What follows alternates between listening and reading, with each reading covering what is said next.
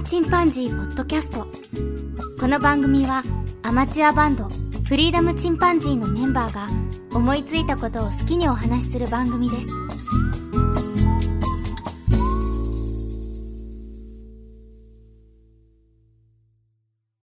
さあ、始まりました。フリーダムチンパンジーの佐藤です。今日はメンバーが多忙のため、私一人でお便り紹介をしたいと思います。11月にいただきましたお便りを紹介いたします。えーまず、1日にサリさんからいただきました。フリチン聞かせていただいていますというふうにいただきました。ありがとうございます。励みになります。続きまして、巻貝さんからいただきました。フリチンテイク74、暑さ寒さ対策会。徳島に嫁いだ妹の伴侶からのいただき物。タグには、ノースビーチレザー、デザインドパリ、おそらく豚革だと思います。フライトジャケットみたいなスタイルですというふうにいただきました。写真も添付していただきまして、革ジャンの写真ですね。使い込んだ感じで少し照りがあったり、あと、部分部分ね、色味が変わってます。枯葉のような感じですね。なかなか渋いジャケットですね。革ジャンっていうのは本当いろんなスタイルありますけど、手入れは若干いりますが、やっぱり長持ちしますし、着ていくとね、その人に馴染んだ感じになっていきますので、こういうのね、えっと、長く着ていきたいですよね。巻貝さんありがとうございます。続きまして、あやほさんからいただきました。ブリチン、お復活されていたんですね。また聞きますというふうにいただきました。えー、一度終わって、一度というか二度終わってるんですけどね。あやほさん、久々に、えっ、と、まあ、うちの番組を見つけていただいたみたいで、ぜひこれからも聞いていただけると嬉しいですね。ありがとうございます。続きまして、昨夜さんからいただきました。ケンさんと佐藤さんの写真は癒されますというふうにいただきました。ケンもね、毎日一回写真を必ずツイートするというのを続けてるようですが、とてもね、あの、いい感じの写真を撮ります。ケンはまた独特な個性がありますよね。僕のは本当に iPhone っていう感じの画像ですが、ケンはちゃんとしたカメラで撮ってますので、えーとてもボケみが美しい写真を撮ったりします。昨夜さんありがとうございます。次に POD さんからいただきました。フリチンテイク73。ケンさんのレンズ改造のマニアックさがすごい。面白い。私も映るんですとこだわるんです。入手。さて、どう料理しようかなというふうにいただきました。おー、写真もいただきましたが、懐かしい感じのコダックのポケモンみたいな、えー使い捨てカメラと映るんですですね。もうこの辺は本当に変わってないですよね。進化してる部分もあるのかもしれませんが、パッと見た感じではずっと変わってないような気がします。それだけ優秀な発明だったというところですよね。また写真撮られたら見せていただきたいですね。EOD さんありがとうございます。はい、次に鳥広さんからいただきました。寒がりと暑がり、同居の家族にも大問題ですね。実例を見聞きすると、ミードテックは果たして暖かいのか問題も。ムートンを大きく使ったコートや敷物をほぼ見かけなくなりました。温暖化日本の購買力のダブルパンチでしょうか。古い革製品は断捨離せずに大切にした方が良さそうですというふうにいただきました。そうですね。日本の購買力はだいぶ下がってるでしょうし、確かに温暖化、ただ温暖化してる割には寒い時は本当寒いですよね。特に今年の冬は例年並み、まあ平年並みか、それ以上に寒いということですので、早速、北海道でも大雪降ってますし、やっぱり寒さっていうのは答えますからね。昔ほど、もこもこはしてませんけども、なんといっても今、ダウンがとても性能が上がってますよね。昔のイメージと違って薄くても暖かかったりね、非常に軽かったりしてます。僕も今欲しいなと思ってるのは、ダウンのベストタイプですね。ベストの V ネックにするか丸首にするかというのでちょっと今悩んでるところなんですが、無印良品の、えーダウンベスト買おうかなというふうに思ってます。これはあのスーツの中に着たりとか、そういう感じで考えてますね。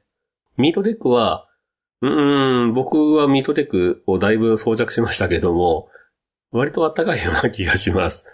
えー、こんなもん言えないですけどね。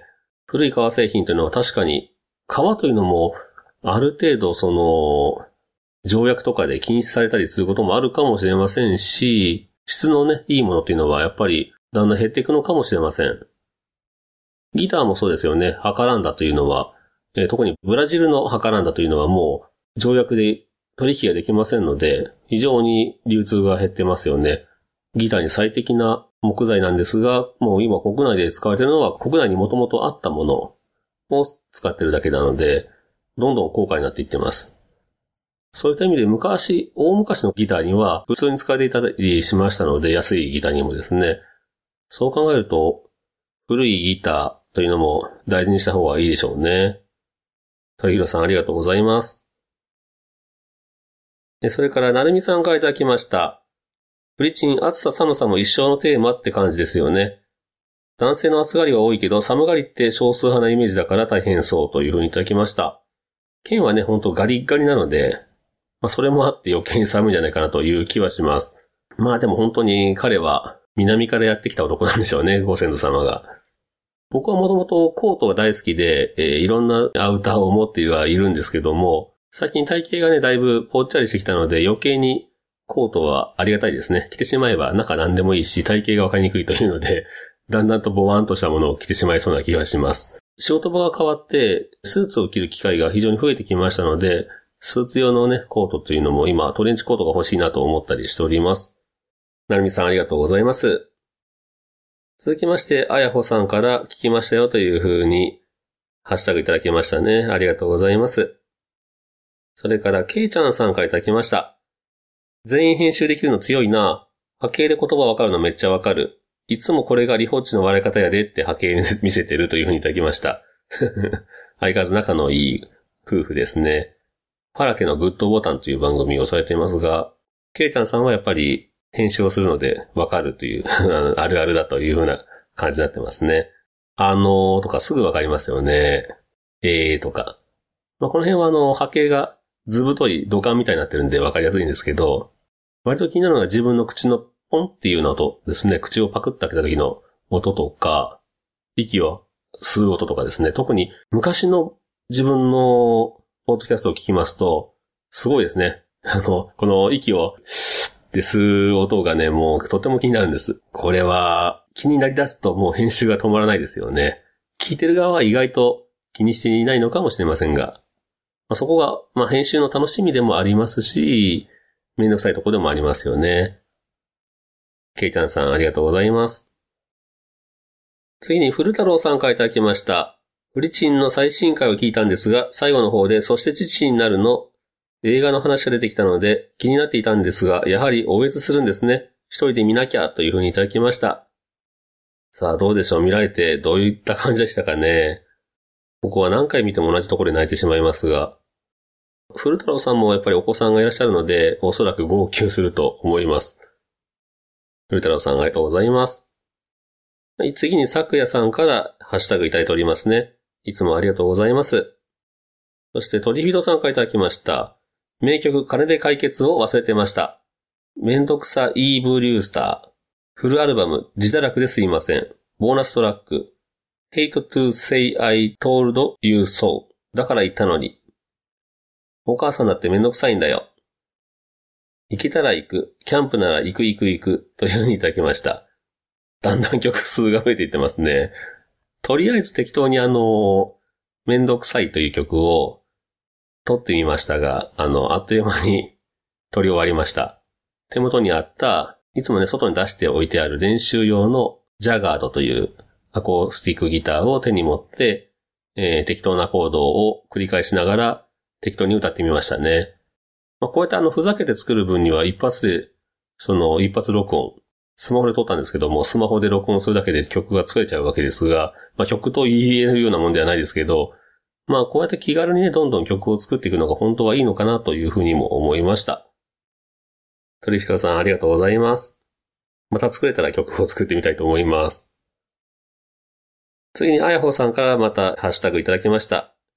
配信するたびにね、聞いていただいていまして、いつもありがとうございます。次に体調の悪い隊長さんからいくつかまとめていただきました。まず62回から連続拝聴プラモからカメラの話、SNS の話など楽しく聞きました。最近はエンディング後のおまけ音声も面白い。なんなら本編かって話題もあったりで楽しいです。確かに。最近はね、本編とほとんど同じ長さのものもありましたね。割と番組を一遍閉めてからの方が、ジョン君はね、気楽に話してくれるんですよね。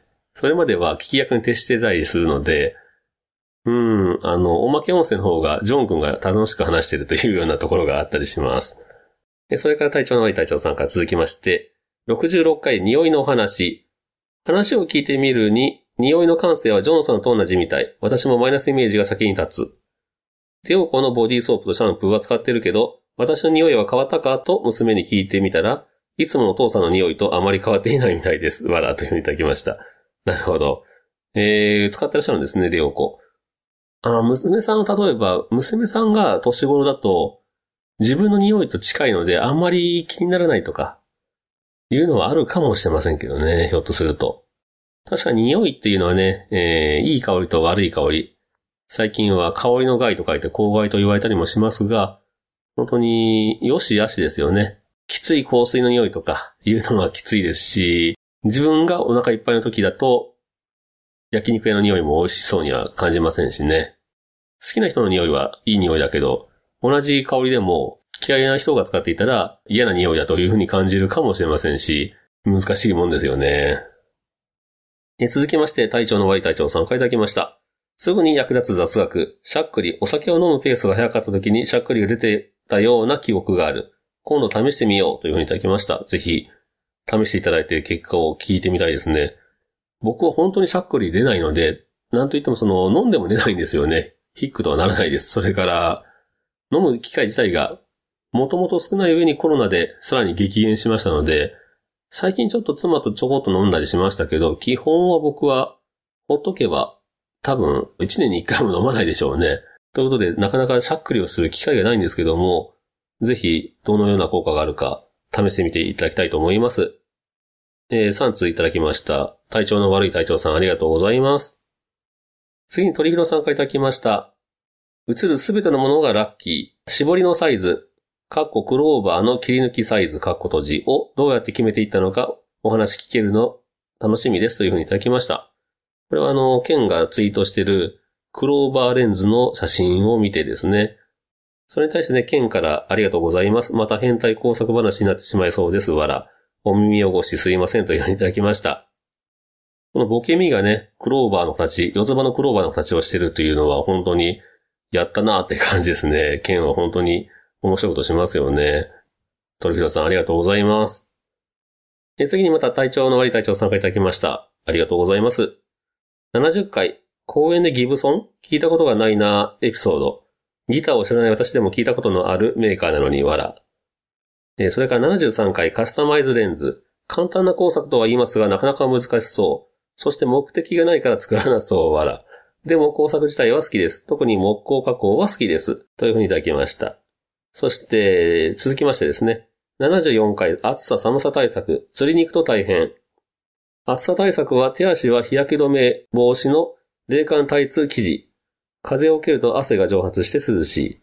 首にタオルはデフォルト。寒さ対策はヒートテックに裏起毛のズボン。ヒーターがついたベスト。雨がっぱで防風すればほぼ完璧というふうにいただきました。すごいですね。あの、どちらもしっかり。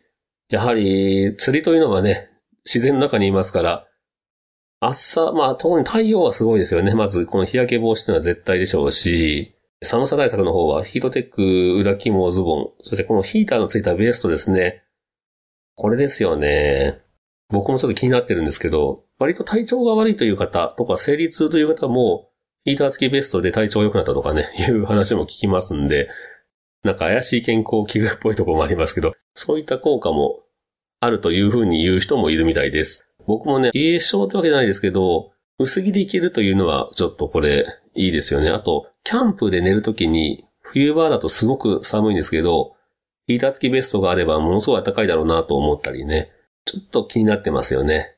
なかなか僕そんな自然の中でぼーっとすることは、あの、釣りの場合止まってるからやっぱ特に寒いんですよね。動き回ってることが僕は多いので、割と暖かいんですよね。そういう意味では、今のところちょっと気になってはいるけどすぐ買わないという感じですかね。体調の悪い隊長さんありがとうございます。次に巻貝さんからいただきました。僕が自分で買ったギターは3本とも知り合いのお子様に譲りました。今使用しているクラシックギターは、職場の下請け様のお嬢さんから譲り受けたもの。ミニエラーコは無期限で知人からお借りしているものです。なんとなくですが、そちらを大切に扱いたくなる気持ちもするような。そちらというのは、買ったものよりも譲られたりお借りしている方ということでみたいですね。うん、なるほど。重たくもなることもあるかもしれませんが、無理に押し付けるとですね。ただ自分で買ったものもいいですけど、譲られたものっていうのは思い入れがありますよね。僕も人にあげたりするの割と好きなんですけど、うちの長男にはね、えー、長男が、もう今ちょっと諦めてしまいましたが、ミュージシャンになりたいと言って東京に出ていくときに、マーチンの D35 というギターを渡しましたね。これも定価50万円するいいギターなんですが、今も使ってくれてるのかな？まあ、うーん、できればね、音楽っていうのは趣味でもいいと思うので、ずっと続けてほしいなと思うんですけどね。巻貝さんありがとうございます。次まして、あいほさんから、聞きましたよというハッシュタグをいただきました。いつもありがとうございます。それから演劇ラジオのかまさまさんからいただきました。ジョンさんがいつもよりよく喋っていて、ガンダムお好きなんだなと思いましたというふうにいただきました。そうなんですよ。あの、ジョン君はガンダムのことになればよく喋りますよね。まあ、ガンダムといえばジョン君という感じで、僕は割とつまみ食いしてたり、あと割と見てないものも多いですね。基本的にはファーストガンダムとゼータとダブルゼータ途中でやめて、映画も学習のシャワーだけですし、見たのは。あとは単影ガンダムを部分部分見てるという感じでしょうか。実はそれ以外見てないです。ナラティブも途中でやめちゃいましたし、全然フリークじゃないですね。部分的に好きという感じでしょうか。かまさまさんありがとうございます。次にトリフィドさんからいただきました。楽器やカメラといった趣味の重なるお三方で、ドナドナのやり方がバラバラなのは興味深いです。ギターのハンドリングを女性に例えていた先輩は実際にモテていたんでしょうか？上手に弾ける人が言うのか、そうでもない人が言うのかで、感じるニュアンスが違うセリフですというふうにいただきました。確かに、あのー、答えとしてはですね、この先輩は、とても女性の友達の多い、でも彼女のいない 先輩でした。えー、とてもね、明るくて面白い人なんですけど、うーん、付き合うのはちょっとっていう感じですかね。すご彼すごくいい人だけど、付き合うのはねっていう感じじゃないでしょうか。常に女友達が周りにいて、可愛い子もいっぱいいたんですけど、うん、浮いた話はとんと聞かなかったですね。さらに後日談で言うと残念なんですけど、すごくいい先輩で、その優しいと言いますかね、ちょっと飲むと、飲むと、ハメを外しちゃいますが、とても性格のいい先輩だったんですけど、卒業後に、えー、ミュージシャンを目指して路上でギターを弾いていたら、女性に声をかけられたらしくて、その女性と付き合っていると、どうもその女性が信仰宗教だったようで、そのまま勧誘されてしまってですね、大学の他の先輩とかですね、勧誘をしまくってみんなからソース感を食らいまして、まあみんな縁切っちゃったという感じで、とても残念なことになってしまいました。僕の大学の先生も、ゼミの先生もね、えー、あいつは本当に純粋すぎたんだなというようなことを言ってましたね。とても残念なことになってしまったんですけど、とてもいい先輩ではありましたね。僕はそのいいところしか知らないので、うん、まあちょっと残念には思いますが、いい思い出です。僕とケンとジョンっていうのは、似てるところもあったり、あと全然違ったりするところもあって、その全然違うところがあって、また仲がいいというところが、まあ、三人のね、えー、面白いバランスといいますか、ずっこけ三人組みたいなもんですかね。トリフィロさんありがとうございます。次に、ゆうすけさんからいただきました。車の中でみんなでギター、いいな。そして年を重ねて、今になっても3人でワイワイしてる関係性がめっちゃいいですね、というふうにいただきました。ありがとうございます。本当にね、もう出会って20年なりますね。ちょうど今年がバンド結成20周年じゃなかったですかね。まあびっくりするぐらい長く付き合っております。ただ、ポードキャストを始める前は本当にバラバラに暮らしてたので、まあみんな転勤族だったりしますのでね、距離が離れていたというのもあって、年に1回喋るとか、あと、月に1回ぐらい LINE があったかなぐらいのペースだったので、全然交流がなかったんですよね。で、たまたま2016年に3人が同じ岡山に暮らすことになって、これも本当に運が良かっただけなんですけど、それで会えるようになったので、ポッドキャストを始めたというのがきっかけでしたが、それ以降今またすごく距離離れてますけど、ポッドキャストのおかげで仲良くできてるというところがありますね。なので、ポッドキャストっていうのはいろんな理由で始める方いらっしゃると思うんですが、うちが続くのは、この友達付き合いが一番ベースにありますので、3人が楽しく話すというのが一番の動機ですから、そういう意味では、まだまだ長く続くんじゃないかなというふうに思っております。おそらくもう、えっ、ー、と、通して言うと今300回を軽く超えてますので、配信ですね。その2016年からのトータルで言うと、まあよくまあ300回も配信してるもんだなと自分でも思いますが、まあこれからもね、楽しくやっていきたいと思います。ゆうすけさんありがとうございます。ゆうすけさんもね、ポッドキャストされてますので、えー、また長く続けていかれてください。少し不思議ナイトという番組、藤子不二雄先生の作品の話をするという番組されてますね。ゆうすけさんありがとうございます。次にあずきさんからいただきました。めんどくせいが素敵な曲に、短いのがまた良いですね。ジョンさんの忘れ物に爆笑しました。私もお年頃で色々やばいのですが、この話を聞いて元気出ましたというふうにいただきました。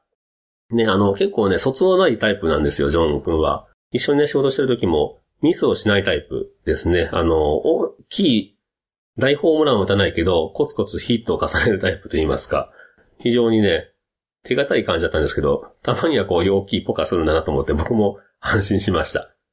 僕はしょっちゅう忘れ事しますからね、妻からもよく怒られてますけども、メモしたらと言われるんですけど、そのメモした紙をどっかなくすという ところがありますんで、まあ、誰でもありますよね、忘れ物。ただ、すごく大きいものを忘れたのでびっくりしましたけどね。めんどくさいもね、褒めていただいて嬉しいです。素敵な曲と言っていただけると、まあ、嬉しいですが、なんといっても僕が歌ってますからね、ひどいもんですけどね。ちょっと大貫太子さんのシュガーベイブ的な歌い方をイメージしたんですけど、全然できてませんでしたね。なずきさんありがとうございます。次に、あやほさんから聞きましたよというハッシュタグいただきました。いつもたくさん聞かれてますね。えー、ありがとうございます。励みになります。それから加藤さんからいただきました。自分の車話ではないのですが、高校生の頃、母の車用車がフィガロで、レトロなデザインが好きで、いつかはこの車に乗りたいなと思っていた記憶があります。デザインだけで選ぶなら、今でも一番好きな車ですというふうにいただきました。いいですね、フィガロ。これも可愛らしい車ですよね。フィガロとかパオとか、この時期には、ちょっと変わった車が出てましたね。フィガロのこの丸さとか、えー、丸めですしね、ちょっと英国風な雰囲気もありますし、昔のだとトヨタのヨタ8という車とちょっと似てるとこもありますよね。可愛いですよね。こういう曲線の車っていうのは昔は叩き出して作ってたんでしょうけど、今なかなかね、こういう車見当たらないですよね。まあ、ただ最近の軽自動車は割と回帰してきてますよね。レトロな感じに。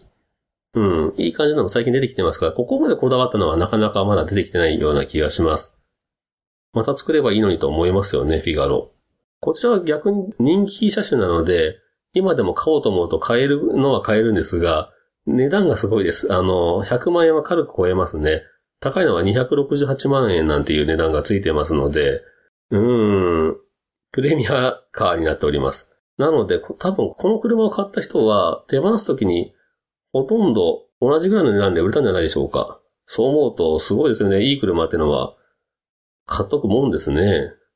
長く乗って結局同じお金が返ってきたら本当無料でレンタルされたようなもんですもんね。はい、加藤さん、ありがとうございます。11月にいただきましたお便りは以上になりますね。今回は僕一人なのでサクサク進んでしまいました。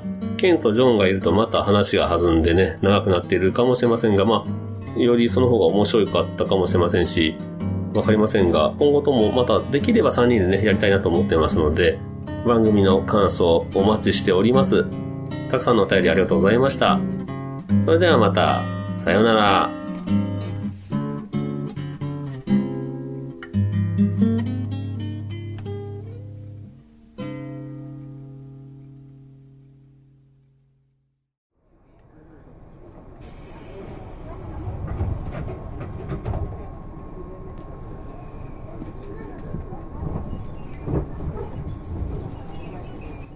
フリーダムチンパンジーポッドキャストをお聞きくださりありがとうございます。この番組ではお便りをお待ちしております。ツイッターにて、ハッシュタグにカタカナで、フリチンとつぶやいていただくか、メールアドレス、フリーダムドットチンパンジーアットマーク Gmail.com freedom ドット chimpanzee アットマーク gmail.com までご意見、ご感想お待ちしております。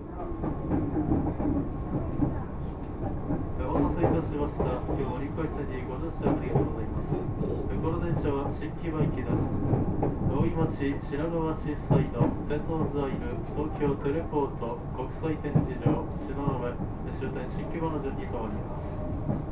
次は大井町、大井町です。お出口は右側です。JR 京浜